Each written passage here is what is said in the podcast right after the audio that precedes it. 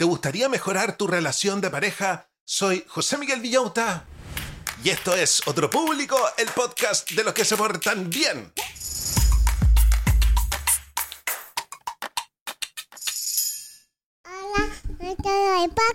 Hola a todos los del podcast, ¿cómo están brochachos? ¿Cómo están brochets? ¿Cómo está la familia Manson, McKinsey, Morgan, Gaga, Pinkett, Smith, Abercrombie and Fitch? Chicos, ya se nos fue la primera semana del año, ¿cómo pasa de rápido el tiempo? Hay que ponerse las pilas, hay que aprovechar cada día, hay que aprovechar cada minuto. Oye, pero hoy día es viernes, estoy extremadamente contento estos viernes donde revisamos libros que nos motivan a vivir una aventura romántica porque este verano nos tenemos que enamorar. O también podemos aplicar lo que aprendemos para hacernos amigos que nos queden para toda la vida, la gente que de repente está un poco asustada, que se siente vulnerable, que no quiere abrir su corazón. Sin embargo, el capítulo de el día de hoy está dedicado a todas las personas que ya están en pareja y como suele suceder porque la vida no es perfecta, a veces estas parejas entran en problema. ¿Cómo solucionar estos problemas? Para esto, he encontrado un libro que se llama Getting the Love You Want, Obteniendo el Amor que Quieres, escrito por Harville Hendrix. Este es un consejero de parejas que tiene más de 30 años de experiencia y es un invitado que siempre va al show de Oprah una conductora de los Estados Unidos que eh, lo que ella toca se transforma en oro. Ella siempre elige a los mejores especialistas para que vayan a su programa. Es un sello de calidad cuando uno va a Oprah y este gallo va a Oprah como siempre te traigo lo mejor que te creí. ¿Qué es lo que vamos a aprender el día de hoy? Abróchense los cinturones. ¿Qué es el espejeo en la comunicación? Este es un concepto nuevo que vamos a aprender. ¿Cambiar por amor es bueno? ¿Qué dicen ustedes? ¿Cómo expresar el enojo sanamente? ¿Cómo afecta la infancia en elegir pareja? Esto está fascinante. ¿Y por qué dar regalos fortalece el amor cuando fue la última vez que tú le diste un regalo a tu pareja? Pero antes de revisar el libro, vamos a agradecer a todos los que hacen que esta máquina independiente funcione. Este es un podcast independiente un podcast que yo hago en la oficina que está al lado de mi pieza. Este no es un podcast que pertenece a un gran conglomerado radial, por ejemplo, que tiene equipos de venta y un montón de cosas. Este es un podcast, ¿cachai? Este es un podcast solito. Vamos a darle las gracias a todos los patrones que me colaboran mensualmente con dinero para que yo pueda dedicarme a esto que me gusta tanto. Me dedico 100% a esto. Y también vamos a agradecerle a los siguientes emprendimientos de los mismos auditores. ¿Necesitas cortinas y rollers perfectos? Te presentamos a Verónica Pinedo Decoración, la solución ideal para tus espacios. Verónica se reúne contigo, verifica medidas y te asesora personalmente en la elección de materiales, telas y estilos para encontrar la solución ideal en cortinaje. Pero eso no es todo. Verónica realiza la confección, entrega todo instalado y con garantía para tu tranquilidad. Y en la temporada primavera-verano, Verónica crea productos especiales para que disfrutes del buen clima como megacojines, mantas de picnic y zafus para conectar con la naturaleza. Contáctate con ella en su WhatsApp más 569-9433-3266 o en su Instagram. Búscala como Verónica Pinedo Decoración para descubrir todas las maravillas que tiene para ti. ¿Sabías que a los niños pequeños no les gustan esas cosas verdes que encuentran en el plato como el cilantro, la lechuga y las espinacas, sino que le gustan las frutillas, el tomate o las beterragas? Eso es porque los niños tienen un instinto natural de comer cosas maduras. Así que no se preocupen si les rechazan este tipo de alimentos. De a poquito van a ir incorporando en su alimentación las cosas verdes. Así que aprovechemos el verano para darles deliciosos tomates y frutos de la estación como las frutillas. En Jardín Infantil y Sala Cuna Casa Roble tendremos abierto durante todo enero y febrero. Tendremos juegos de agua, huertos, caminatas y talleres. Podrás traer a tu hijo por el día o la semana. Incluye toda la alimentación y materiales. Estamos en Gestrudis, Echeñique 485, Barrio El Golf. Contáctanos en jardincasarroble.cl, en Instagram como Jardín Casarroble o escribiéndonos a nuestro WhatsApp más 569-9434-3059. Si quieres avisar en el podcast, comunícate conmigo a través de Instagram. Búscame como José Miguel Villauta.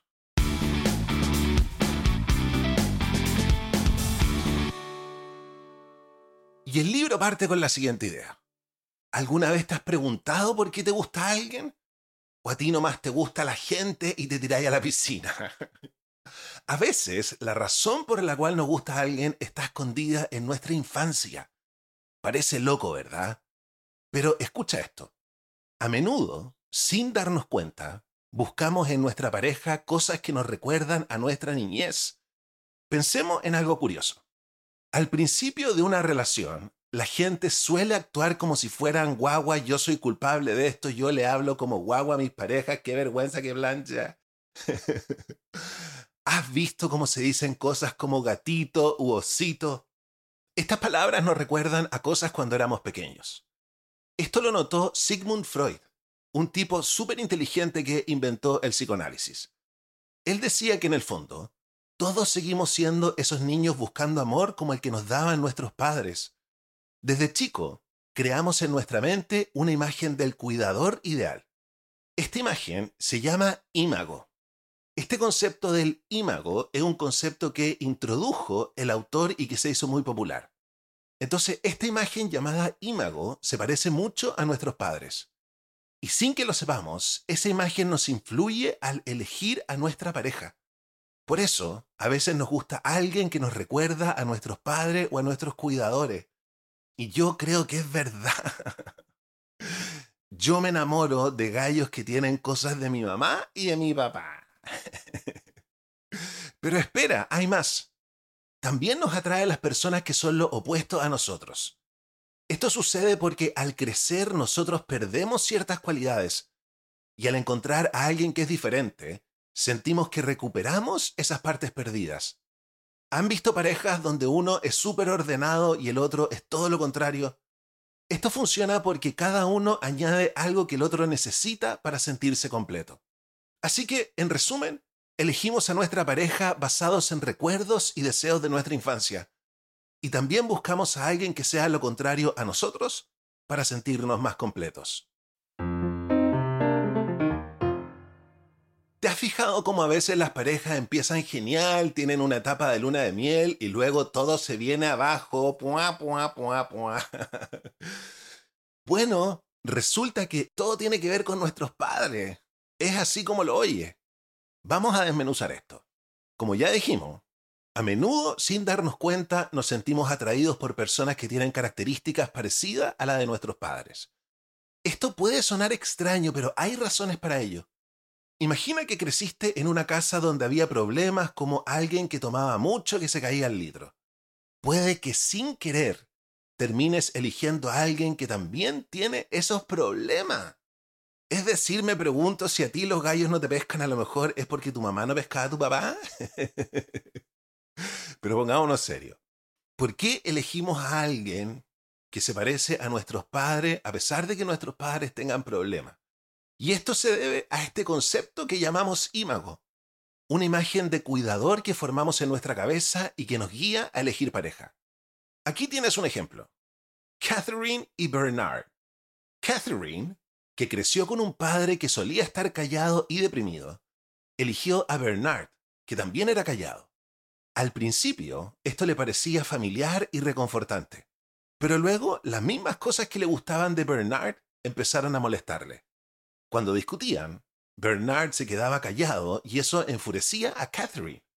Otro ejemplo es el de John y Cheryl. John aprendió de pequeño a reprimir su enojo. Y Cheryl era todo lo contrario. Era expresiva y temperamental.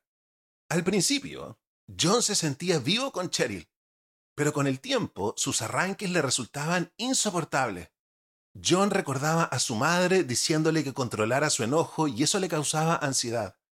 Al final, dejó de sentir amor por Cheryl. Se juntaba con los amigos y le decía, Cheryl me tiene hasta la coronilla. Estos ejemplos muestran cómo a veces nosotros caemos en amores que reflejan aspectos de nuestra infancia. Pero cuando empezamos a ver en nuestra pareja rasgos que nos recuerdan a nuestros padres, eso puede hacer que el amor se desvanezca. Y aquí a mí me pasa algo parecido yo siempre me he dado cuenta que si bien hago un podcast, si bien he salido en la tele y muchas veces he hecho show, yo en mi vida personal soy súper introvertido. Y a mí me gustan las parejas que son floreros. Y después, justamente porque son floreros, me carga. ¿Te has preguntado alguna vez por qué la gente a veces puede buscar maneras de alejarse de su pareja sin darse cuenta? Esto es algo súper curioso, ¿verdad? Pero veamos de cerca esta idea. Primero, hablemos sobre cómo la gente a veces hace cosas por separado de su pareja. Cómo se van a jugar golf, van al cine o pasan tiempo en redes sociales. Estas actividades, aunque parecen inofensivas, a veces son una forma de evitar pasar tiempo con la pareja. Claro, tener hobbies está bien, nosotros lo hemos revisado en otros libros, de hecho tener hobbies es algo fundamental. Pero a veces, detrás de salir a correr o cuidar el jardín, se esconde el deseo de no estar con la otra persona. Ahora, ¿por qué pasa esto? Resulta que en el fondo nuestro cerebro a veces ve a nuestra pareja como un enemigo. Esto suele ser extremo, pero tiene que ver con una parte de nuestro cerebro llamada sistema límbico. Este sistema es súper antiguo y se encarga de nuestra reacción de lucha o huida. Entonces, cuando nuestra pareja no cumple con nuestras expectativas, nuestro sistema límbico puede hacer que los veamos como una amenaza. Para ayudar a las parejas con este problema, el autor creó un programa llamado Terapia Imago. En este programa, se les pide a las parejas que dejen de buscar salidas, que dejen de salir a correr, que dejen de tener estos hobbies solitarios y pasen 12 semanas juntas, es decir, tres meses, enfocándose en comunicarse y fortalecer su relación. Y parece que funciona. Muchas parejas que completan este programa terminan quedándose juntas. Es interesante, ¿verdad? Aunque nos prometemos amor eterno, a veces nuestro propio cerebro nos juega trucos y nos hace ver a nuestra pareja de manera negativa. Y así, terminamos dedicando nuestros fines de semana a cuidar geranios en lugar de disfrutar con nuestra pareja. ¿Sabías que dar regalos puede mejorar las relaciones? Yo lo sé porque me encantan los regalos, dame, dame, dame, dame. Ahora, incluso regalos pequeños y cotidianos. A veces en una relación esperamos a que nuestra pareja nos sorprenda con cosas que nos gustan, casi como si pudieran leer nuestra mente. Cuando éramos guaguas, nuestros padres o cuidadores nos daban todo lo que necesitábamos sin esperar nada a cambio. Al crecer muchas veces esperamos lo mismo de nuestras parejas. Imagina que llegas a la casa con dolor de cabeza y ganas de comer algo dulce. ¿No sería genial encontrar un baño listo para relajarte y galletas recién hechas esperándote? Richard Stewart, un psicólogo, encontró una forma de hacer que las parejas se entiendan mejor en este aspecto. Propuso un programa llamado Días de Cuidado. Aquí cada persona escribe una lista de cosas que le gustaría que su pareja hiciera por ella, como traer un ramo de flores sin motivo alguno. Luego intercambian las listas y tratan de cumplir esos deseos. Miren qué ejercicio más interesante. Lo bacán de esto es que no importa si el regalo que da lo hace de corazón o solo por cumplir. La persona que recibe el regalo se siente amada de todas formas, porque ve que la otra persona se esfuerza por ella. Así que regalar algo pensando en lo que le gusta a la otra persona puede ser un gran paso para fortalecer una relación. Y no hace falta ser adivino para saber qué le gusta a tu pareja. Y ahora es momento de que hagamos una pequeña pausa comercial.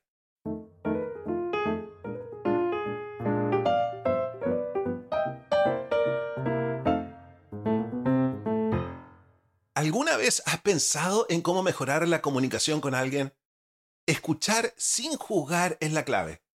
Y hay tres pasos para hacerlo bien. Vamos a ver cómo. Primero está el espejeo. Imagina que tu pareja te dice, me molesta que siempre llegues tarde. En lugar de disculparte o justificarte, repite lo que dijo para mostrar que lo escuchaste. Algo así como, entiendo que te moleste que llegue tarde. Esto muestra que realmente estás prestando atención. El segundo paso es validar. Esto significa mostrar que entiendes por qué la otra persona piensa como piensa. No tienes que estar de acuerdo, solo hacerle ver que sus pensamientos tienen sentido. Por ejemplo, Doug y Rita, una pareja que estaba en terapia. Doug aprendió a validar las preocupaciones de Rita. mostrándole que no estaba loca por pensar lo que pensaba, aunque no siempre estuviera de acuerdo con ella. El último paso es empatizar. Esto significa entender cómo se siente la otra persona. Por ejemplo, si alguien está muy enojado y exagera, en lugar de alejarte, reconoce su enojo. Esto puede ayudar a calmar la situación.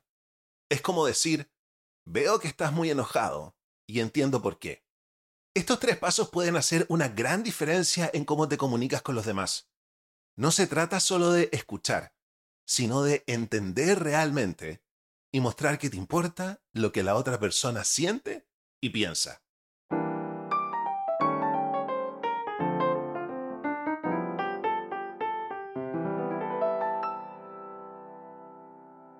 A veces todos nos enojamos, ¿verdad? Pero cuando ese enojo se convierte en furia, puede ser malo para nuestras relaciones. Aquí te cuento cómo manejarlo sin lastimar a nadie. Imagina que el enojo es como una bebida gaseosa en una botella agitada. Si la abres de golpe, ¡zas! Todo se derrama y se hace un lío. Pero si la abres poco a poco, la presión sale sin problemas. Eso es lo que hacemos con las transacciones de contenedor. Un ejemplo es cuando alguien se queja y en lugar de pelear, mostramos empatía. Así ayudamos a esa persona a abrir la botella de manera controlada. Esto se llama transacción de contenedor completa y les permite a las personas sentir alivio sin lastimar a otros. Otro método es la terapia de escena central. Piensa en una pelea como una escena de una obra de teatro. Jack y Débora, por ejemplo, siempre tenían la misma pelea. Para solucionarlo, actuaron esa escena como si fueran directores de teatro. Jack aprendió a expresarse mejor y Débora a ser menos confrontativa. Al tratar la discusión como si fuera parte de una obra, pudieron expresar su enojo de manera segura. En todos estos casos, una persona libera su enojo mientras la otra persona ayuda a sacarlo. Es como si uno jugara a ser un terapeuta, diciendo, cuéntame, ¿qué te hace enojar? Esto permite que la persona paciente libere emociones reprimidas de manera segura. Y la última idea del libro es la siguiente. ¿Alguna vez has pensado en cambiar algo de ti por alguien a quien quieres mucho? Mucha gente diría, ni loco, porque nos gusta sentirnos únicos. Pero a veces hacer pequeños cambios por alguien especial es una forma genial de mostrar amor. Imagina que tu pareja te pide que seas un poco más ordenado en la casa. Al hacer este cambio, no solo estás ordenando tus cosas, sino que también estás mostrando que te importa lo que siente tu pareja. No significa que tengas que cambiar quién eres, pero ser un poco más apoyo emocional, por ejemplo, es una señal de que te importa. Y sabes, cambiar también puede ayudarte a ti. Puede que dejes de lado comportamientos egoístas y empieces a sentir un amor más amplio, lo que se llama amor ágape es como un amor por todos. Pero para llegar ahí a veces tienes que dejar de lado el ego. El ego es como esa voz que siempre quiere que seas el número uno sin importar lo demás. Cambiar no significa perder tu personalidad. Es más como dejar de lado ese ego. No es una muerte real. Solo es dejar de ser siempre el centro de atención. Al abrirte a las necesidades emocionales de los demás y dejar de lado el ego, tu amor incondicional, tanto por tu pareja como por la humanidad, puede crecer un montón. Qué bonito el libro de el día de hoy. Les mando un gran abrazo a todas las parejas que tienen problemas, a todos los auditores y auditoras que están escuchando este podcast solo. Ojalá que puedan aplicar estas estrategias. Ojalá que las puedan conversar con sus parejas y que las parejas estén receptivas a todo lo que en este libro se dice. Pero para sacarle más provecho a este texto que acabamos de revisar, ¿por qué no vamos con nuestra sección Las tareas accionables? Las 10 tareas más importantes accionables ordenadas del número 10 al número 1 por importancia. ¿Qué tarea estará en el número 1, número 1, número 1, número 1? En el número 10, sé más ordenado en casa.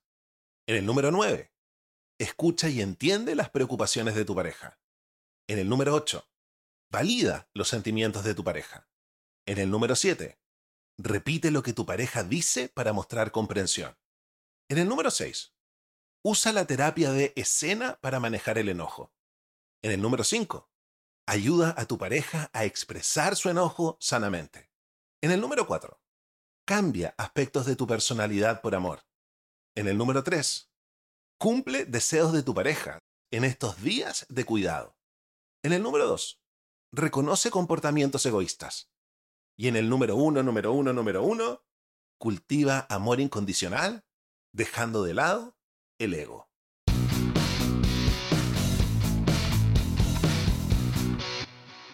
Y hemos llegado al final de nuestro episodio de el día de hoy, nuestros viernes hipientos de El verano del amor. Si disfrutaste el contenido y te gustaría apoyar este proyecto, agradezco enormemente a todos quienes contribuyen. Un especial agradecimiento a los patrones, que se suscriben mensualmente en Patreon, y a los propinistas que aportan ocasionalmente. Cada contribución es vital para mantener a nuestro podcast activo con seis episodios semanales. Los patrones contribuyen con una suscripción fija de 3 dólares que me permite planificar y crecer, mientras que los propinistas aportan lo que pueden cuando pueden. Toda ayuda es bienvenida y valorada. Esa ayuda es mi sueldo. Ayúdame a tener un sueldo como el tuyo, porfa. Para convertirte en patrono propinista, los enlaces están en la descripción del podcast y en mis redes sociales. Y pon atención. Si te suscribes como patrón de 3 dólares, tendrás acceso a beneficios exclusivos, capítulos extra los días sábados, donde hablaremos sobre cómo llevar a cabo un proyecto imposible. Además tendrás acceso a nuestro Discord donde hay una gran comunidad para formar parte. Si te suscribes como patrón de 9 dólares, podrás además acceder a un Zoom grupal todos los viernes en la noche para conversar sobre cómo sacar adelante ese proyecto. Y si te suscribes como patrón de 25 dólares si tienes mucho dinero, además vamos a tener un Zoom una vez al mes para hablar de lo que se te dé la gana. Y no olvides que también puedes apoyar compartiendo nuestro contenido en tus redes.